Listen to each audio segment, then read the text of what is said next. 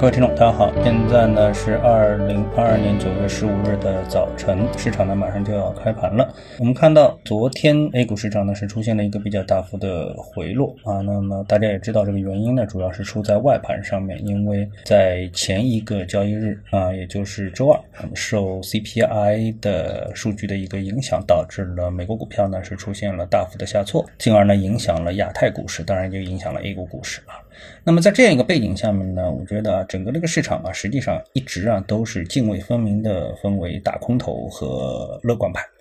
啊。我们也不能说绝对的多头啊，我们只能说是乐观派。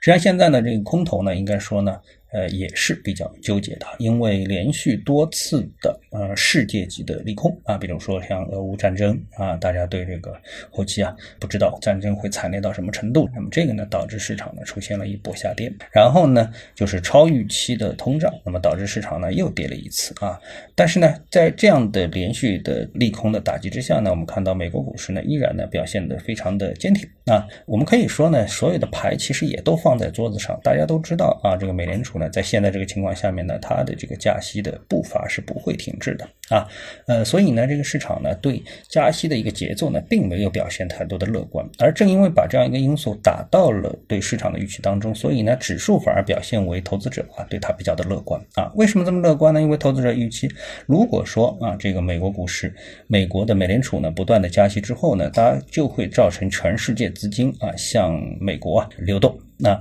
那么资金进入到美国之后呢？那么这些资金干嘛呢？放在银行里存着吗？啊，由于这个通胀放在那里存着，肯定并不是一个好的一个选择。那可能就买美国国债，或者那就是直接买美国的股票，或者是买美国的这个 ETF 的股票的指数啊。那么这些呢才是更确切的一个选择。当然，买房子的可能性并不是很大啊，因为我们看到，呃，随着利息的一个升高之后呢，整个的美国的楼市呢也是受到了非常大的一个打击。所以呢，综合各方面情况之后呢，那么市场的一个选择啊，其实。并不多，就是多头。认为资金会进入美国市场，所以呢，并不愿意每一次啊大跌所带来的低位买进的这么的一个机会，而空头呢持续的看跌，但这个看跌呢也并没有呢，嗯，达到它的这种所谓过分下跌的这样的一个预期，所以呢，大家在这个位置上呢，实际上呢，在这个正式的交易过程当中呢，都比较纠结啊。那么反观我们 A 股的这个指数呢，同样也面临这样的一个情况啊，就是尽管外围市场呢非常的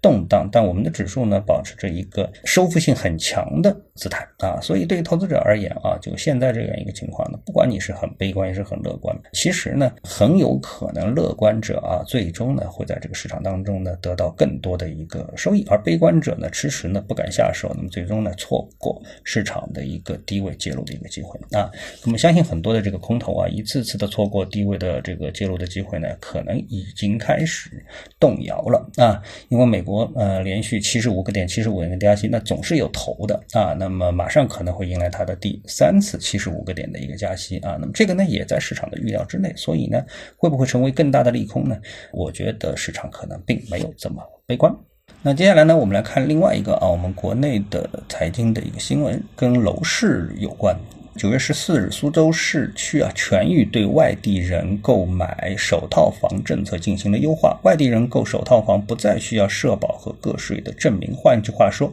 外地人在苏州的买房的门槛啊已经是全面的瓦解。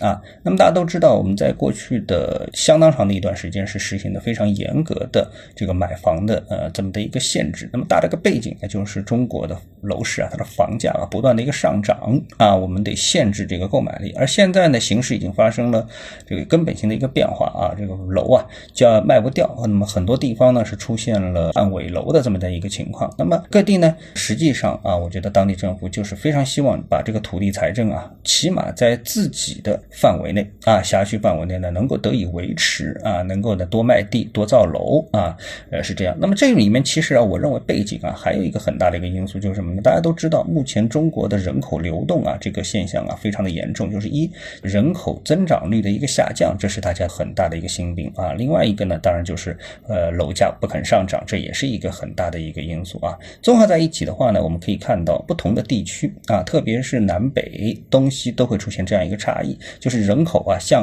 某些区域流动啊。那么这个具有人口吸引力的地区呢，苏州显然是在其中啊。那么我们看到蛋糕呢就这么大，人口流动的蛋糕也好啊，这个有多少钱买楼的这个呃选择也好，那么最终的这个人口呢，很可能呢就是流动到像这种苏州啊这样的一样一个城市啊，这个又宜居啊，然后呢这个经济呢相对也比较发达。那么在这种情况下面呢，可能会进一步的啊，这个恶化这个中国的一个人口流动的这么的一个现象，使得某些地方呢继续呈现出人口净流出，而某些地方呢可能会因为这样的一个政策呢，进一步加大人口的净流入，并且呢保住楼市，保住地方财政啊，我觉得这个才是对这个楼市所谓的放松购房政策可能会造成的一个最大的影响。好，今天呢跟大家聊到这里啊，那么各位呢有什么想法或者是感受啊，欢迎在评论区呢一起交流，也希望各位啊多多点赞、转发、订阅我的频道专辑啊，我们下期的节目时间再见。